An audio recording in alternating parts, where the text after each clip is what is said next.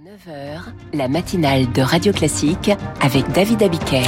Et le journal de 7h30 vous est présenté par Julie Drouin. Pour éviter les pénuries de médicaments, la France en marche pour relocaliser sa production. Au Proche-Orient, la difficile représentation de l'autorité palestinienne.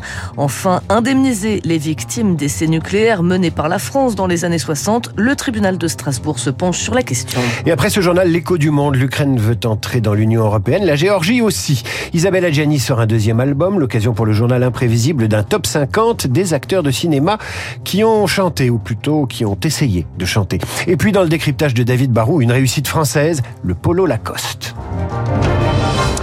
plus de 4000 médicaments, près de 4000 médicaments proches de la rupture de stock euh, en France. Alors comment gérer ce risque de pénurie?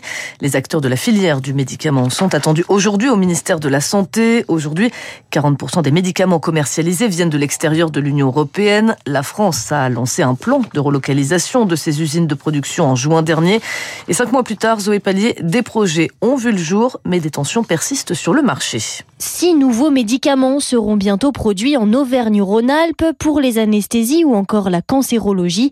Damien Parisien, directeur général du laboratoire Bentalion. Aujourd'hui, on est dans les phases d'approvisionnement des matières premières pour pouvoir euh, demander l'autorisation de mise sur le marché en 2024. Il faut aussi adapter les lignes de production, recruter du personnel. Le projet représente 4,7 millions d'euros d'investissement pour lesquels on est aidé à hauteur d'un million. Sans cette aide-là, nous n'aurions pas lancé euh, cette relocalisation de produits. Le total des investissements les 3 milliards d'euros cette année, se réjouit le syndicat des entreprises du médicament.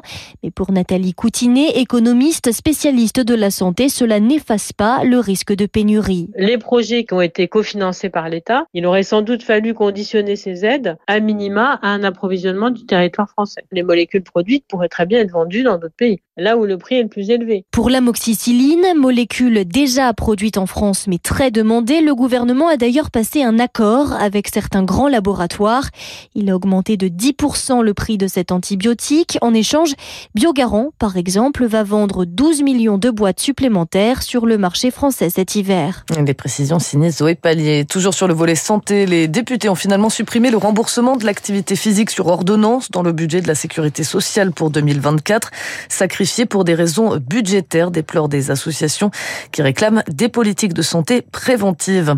L'Assemblée nationale qui a rejeté sans surprise cette nuit la motion de censure de la France insoumise suite au 49-3 déclenché par la Première ministre sur le projet de loi de finances du budget 2024. Au Proche-Orient, l'armée israélienne accepte des pauses humanitaires dans la bande de Gaza pour laisser les civils quitter les zones de combat. Des pauses de quelques heures, mais pas question d'un cessez-le-feu malgré les appels répétés des organisations internationales ou encore de la France hier par la voix d'Emmanuel Macron lors de la conférence humanitaire organisée à Paris sur la bande de Gaza. Conférence qui s'est tenue en présence du président de l'autorité palestinienne, Mahmoud Abbas, au pouvoir depuis 18 ans. Un interlocuteur que les Occidentaux veulent privilégier, mais qui a perdu toute crédibilité auprès de sa population, précise Pascal Boniface, directeur de l'IRIS si des élections étaient organisées, il y aura bien un leader qui pourra se dégager. Pour l'instant, Mahmoud Abbas bloque un peu les choses. Il ne représente plus du tout les Palestiniens, sauf que les chefs d'État étrangers ont besoin d'avoir un interlocuteur. Il continue effectivement à être considéré comme un interlocuteur par les Occidentaux. Il n'est pas considéré comme un représentant par l'immense majorité des Palestiniens. Propos recueillis par Anna Huo. Dans le Pas-de-Calais, de nouvelles inondations à prévoir. Le département reste en vigilance rouge pour la journée. Les écoles resteront fermées aujourd'hui dans 200 communes, tout comme les crèches et l'essentiel des services publics. La circulation des trains pourrait être à nouveau perturbée sur l'ensemble des Hauts-de-France. C'est une première en France des proches de victimes d'essais nucléaires devant la justice. Cela concerne les essais nucléaires menés dans les années 60 en Algérie et jusqu'en 1996 en Polynésie. Des veuves et des enfants de victimes ont déposé un recours afin d'être indemnisés pour les préjudices financiers et moraux liés au décès de leurs proches. Si aujourd'hui la loi ne permet que le dédommagement des victimes directes d'essais nucléaires, ce recours pourrait faire jurisprudence.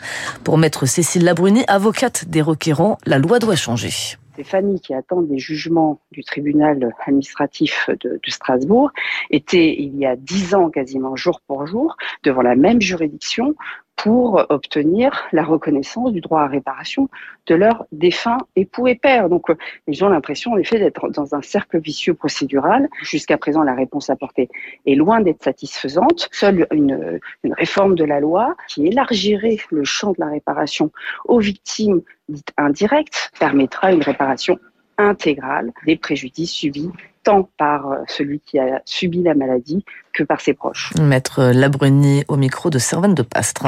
L'Église s'ouvre au baptême des personnes transgenres et des enfants de couple homoparental. Déclaration du Vatican cette semaine à condition que cela ne provoque pas de scandale ou de confusion. Pour Cyril de Compiègne, porte-parole de l'association, d'une association LGBT catholique, cette note est un espoir, mais cela reste timide. C'est une nouvelle plutôt positive. C'est des situations qui arrivent de plus en plus fréquemment sur le terrain, d'avoir des personnes trans ou des familles homoparentales qui demandent le baptême pour leurs enfants. Nous, on sait que les personnes ont souvent beaucoup d'appréhension quand elles demandent le baptême. C'est est-ce que je vais dire que je suis homosexuel ou même est-ce que je dis que je suis trans? Là, ça permet effectivement d'avoir une arme si jamais on est face à des situations soit de refus, soit parfois aussi de rejet plus ou moins explicite. Après, évidemment, à nuancer par le rappel que ça reste des situations de péché pour le Vatican, ce que nous, on, condamne et ce qu'on souhaiterait voir évoluer également.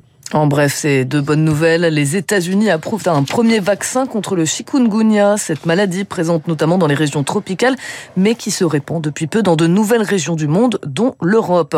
Enfin, l'Union européenne est parvenue à un accord sur la protection de la biodiversité.